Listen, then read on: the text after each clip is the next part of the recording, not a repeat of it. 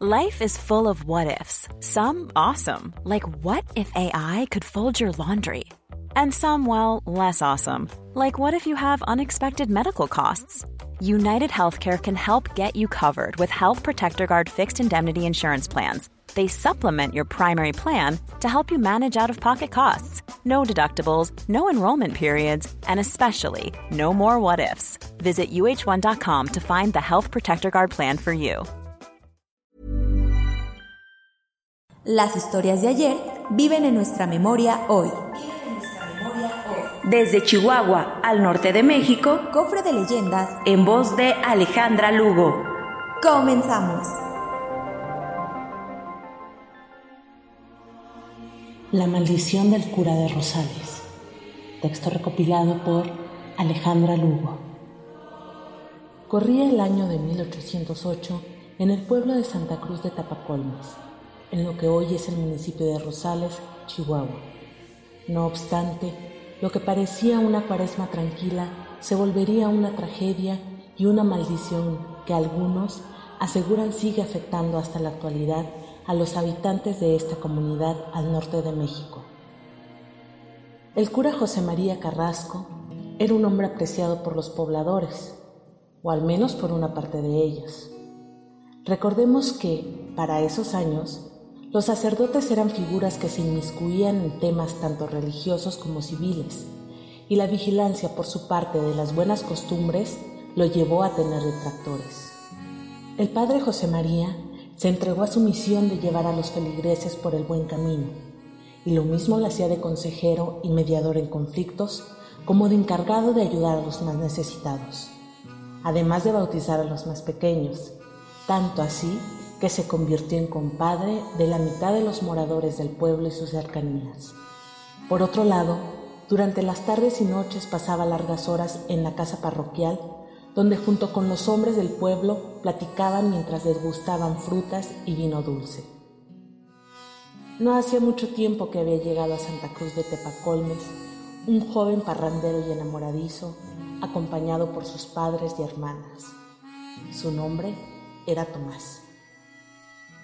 Aquel forastero comenzó a cortejar a las mozas del pueblo, poniendo especial insistencia en la joven más bella de la comunidad, situación que molestó al cura, ya que se trataba de su ahijada. Al ver las pretensiones de Tomás, el párroco lo reprendió firmemente, dejando en claro que no permitiría esos amoríos que ponían en riesgo el honor no solo de su ahijada, sino de las demás muchachas. Molesto por el regaño, el padre de Tomás juró que se vengaría y acusó al religioso de conspirar para levantarse contra la corona española. A través de un escrito anónimo, se informó que el cura tenía reuniones secretas en donde se ultimaban detalles para hacer un llamado a la revuelta. Alarmadas las autoridades, enviaron un hombre con la misión de investigar aquel asunto tan grave de insurrección. No obstante, aquel encargado de las diligencias resultó ser compadre del sacerdote, motivo por el cual el padre José María lo invitó a cenar a su casa y ahí, junto con otros vecinos, bebieron hasta la madrugada. Seguro de que la convivencia tendría buen fin para su causa, a la mañana siguiente el cura fue a despertar al visitador.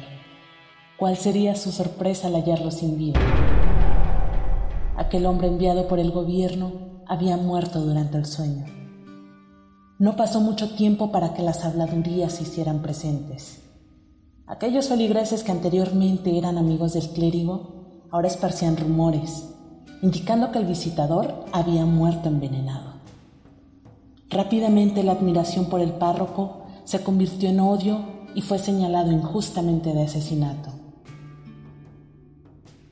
Con las graves acusaciones, las Fuerzas Armadas de la Corona acudieron hasta la villa y de manera violenta apresaron a José María Carrasco. El pueblo que un día le pedía consejo, ahora lo señalaba y lo acusaba de matar. El padre lloraba amargamente y antes de ser retirado del lugar pidió que le quitaran las botas, mismas que aventó a la muchedumbre que lo seguía. Lleno de ira antes de marcharse, alcanzó a decir, Pueblo mal agradecido, Yo os maldigo, ni el polvo de vuestra tierra deseo que me acompañe más. Que Dios Todopoderoso os condene al fuego eterno. Los días pasaron desde aquel dramático suceso hasta llegar al Viernes de Dolores, dentro de los festejos de Semana Santa. Con la iglesia llena, entonces sucedió. La maldición se hizo presente. El fuego de una vela alcanzó una enramada decorativa y el sacristán, en su intento por evitar que se propagara, hizo que se extendieran las llamas. La multitud, deseando salir por la única puerta de la capilla, comenzó a correr y empujarse, hasta con que uno de ellos cayera al suelo para que los demás que venían detrás los aplastaran. Unos sobre otros quedaron 72 cadáveres fueron consumidos por el fuego. Dicen que el padre Carrasco ya para entonces había probado su inocencia y se encontraba oficiando misa en otra parroquia. Ahí fue donde esa misma tarde en que ocurrió la tragedia, cayó de rodillas frente al altar y pidió a los presentes que rezaran porque el fuego del infierno consumía a un pueblo impío.